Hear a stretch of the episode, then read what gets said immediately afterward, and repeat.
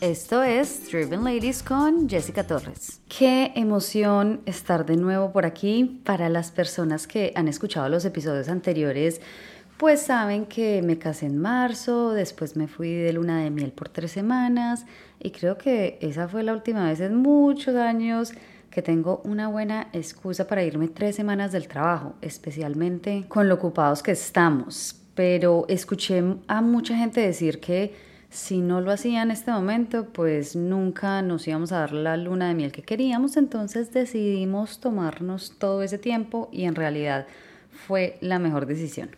Y bueno, la intención con este episodio es contarles cinco cosas que he aprendido en mi trabajo actual y quiero hablar de esto porque en este momento mi trabajo ocupa un gran porcentaje de mi día, pues también de mi identidad, o sea, yo quiero crecer en mi carrera, me identifico con mis éxitos laborales y no sé qué tan bueno o malo sea eso. Pues bueno, o sea, lo bueno es que sé que voy a crecer por la determinación y las ganas de salir adelante que tengo, pero lo malo es que me puedo identificar mucho con mis logros laborales y cuando me va bien, pues soy la más feliz, pero cuando me va mal, pues me pega mucho, me lo tomo a pecho. Pero bueno, en fin, como esta es una área de mi vida a la que le doy mucha atención, quiero compartir aprendizajes laborales en estos últimos seis meses porque he aprendido un montón. Ninguna maestría te brinda este tipo de aprendizaje. Y para organizar un poco la línea del tiempo, para que me entiendan, yo estaba trabajando en una agencia de marketing, como les conté en el episodio 1. Vi que iba a ser muy difícil crecer eh, em, empezó la pandemia cuando eso me echan del trabajo y entonces decido empezar una maestría. Yo tiro el chorro súper alto y me voy para NYU. Dije, pues con esta estampa en mi hoja de vida ya estoy hecha. Puedo conseguir cualquier trabajo, usted aplique donde quiera, que se van a pelear por tenerla como empleada pero no cero, nada más lejos de la realidad. Yo me gradué en mayo del 2022 y seguí trabajando por varios meses en la primera agencia de donde me habían despedido. Pues me volvieron a llamar poco antes de graduarme y yo tomé la oportunidad y ahí me quedé un rato en noviembre del 2022 me llega una nueva oportunidad en una agencia más grande.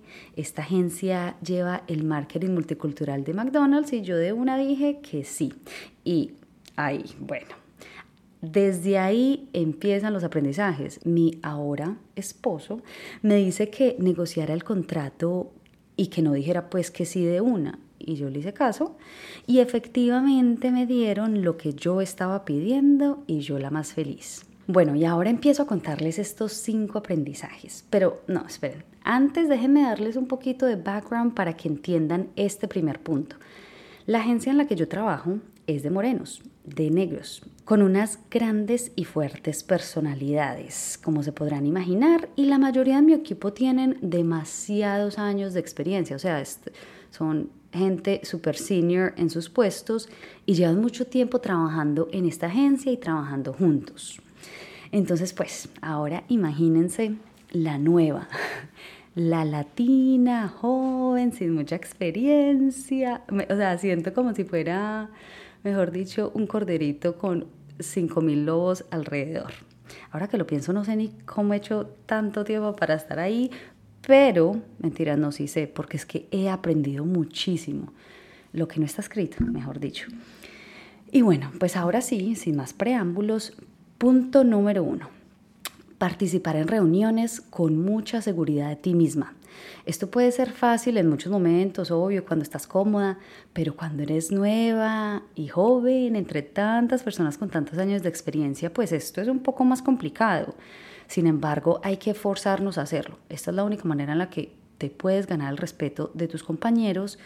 Y esto también lo decía mucho Sheryl Sandberg eh, en una clase de la universidad. Una profesora compartió un TED Talk sobre ella. Ella era la CEO de Meta, pues antes conocido como Facebook.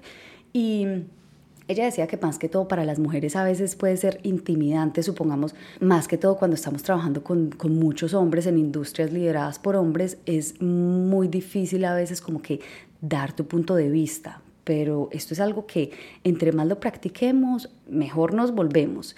Y yo también al practicarlo he visto que muchas veces mi punto de vista es muy acertado. Entonces ahí es donde construyes más seguridad en ti misma para en reuniones futuras seguir dando tu punto de vista. Esto es súper importante, no te quedes callada. Número dos, haz aliados dentro de la compañía.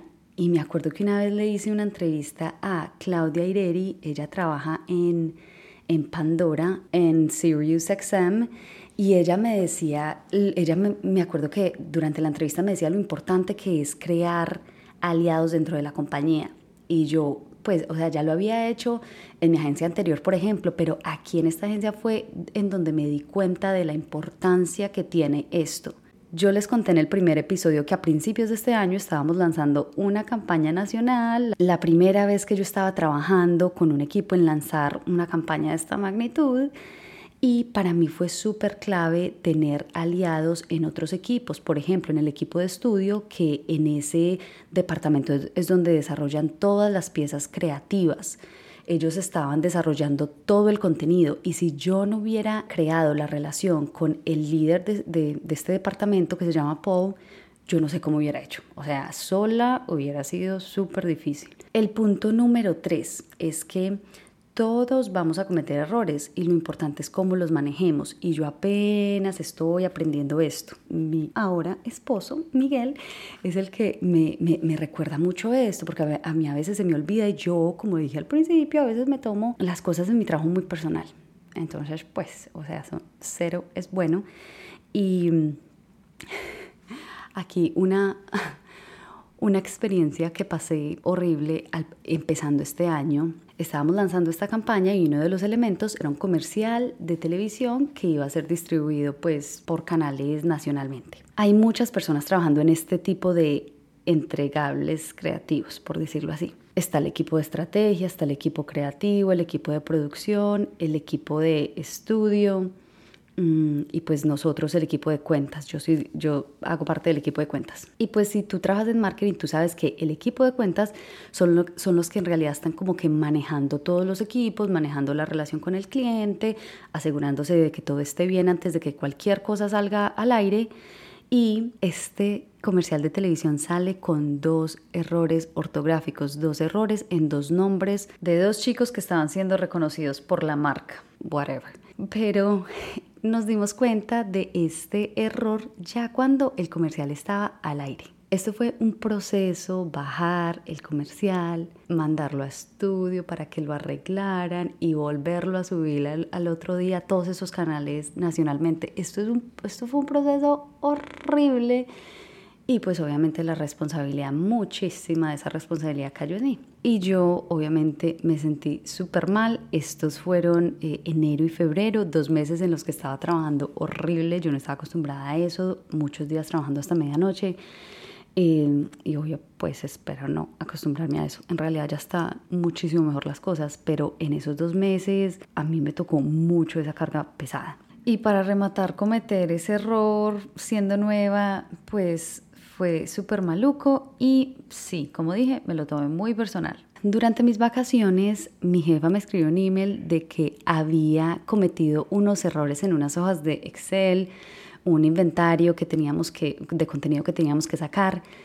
Pero pues obvio, yo por allá toda relajada, mis vacaciones, en mi luna de miel, no me lo tomé tan a pecho. Bueno, no, en realidad el primer día sí como que me pegó y me sentí mal y dije, ah, qué embarrada, otro error, pero, pero ya después, ya como que me empecé a relajar, estaban pasando muchas cosas en el equipo y bueno, ya me relajé. Entonces, este punto, yo todavía lo estoy aprendiendo, pero este punto es, todos vamos a cometer errores y lo importante es con la actitud que lo manejemos. Punto número cuatro, pide ayuda cuando lo necesites, porque si te esperas mucho después va a ser peor. Yo pedí ayuda, pero siento que no me escucharon y cuando me fui y metieron a otra persona, vieron que en realidad esta campaña era muy grande como para que solo una persona la manejara. Así que también vete de vacaciones cuando puedas. Yo creo que cuando yo pedí ayuda no fui específica en qué exactamente necesitaba y ahora veo que necesitaba otra persona full time ayudando en este proyecto.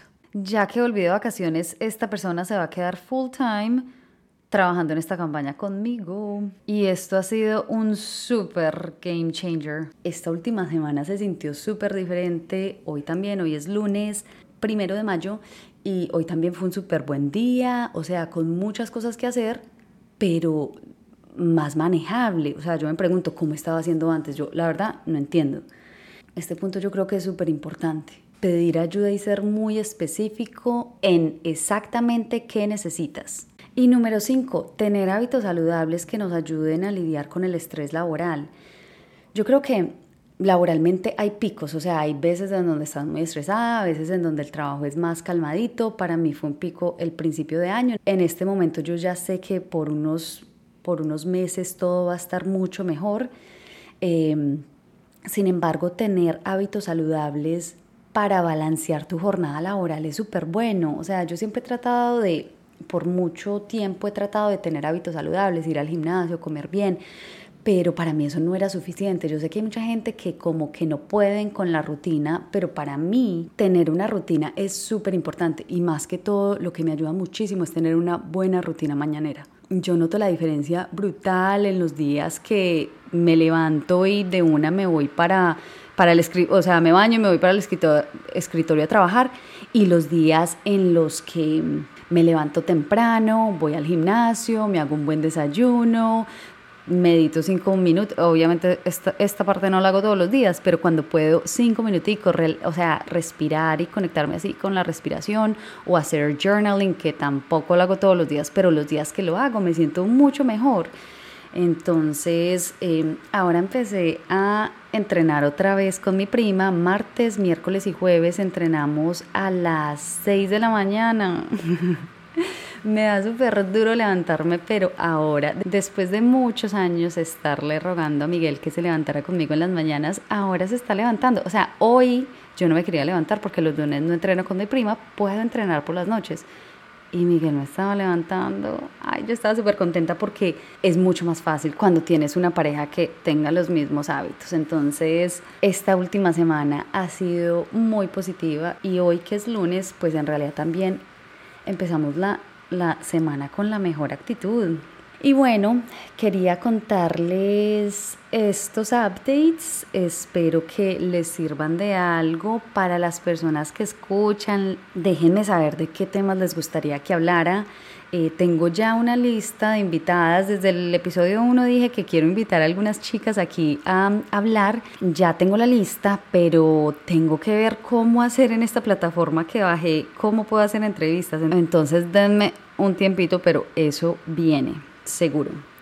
Y bueno, eh, eso era lo que les quería contar en este episodio. Si estás aquí escuchando, mil gracias por, por estar aquí, por escuchar. Déjame saber de alguna forma que escuchaste este capítulo, que te gustó.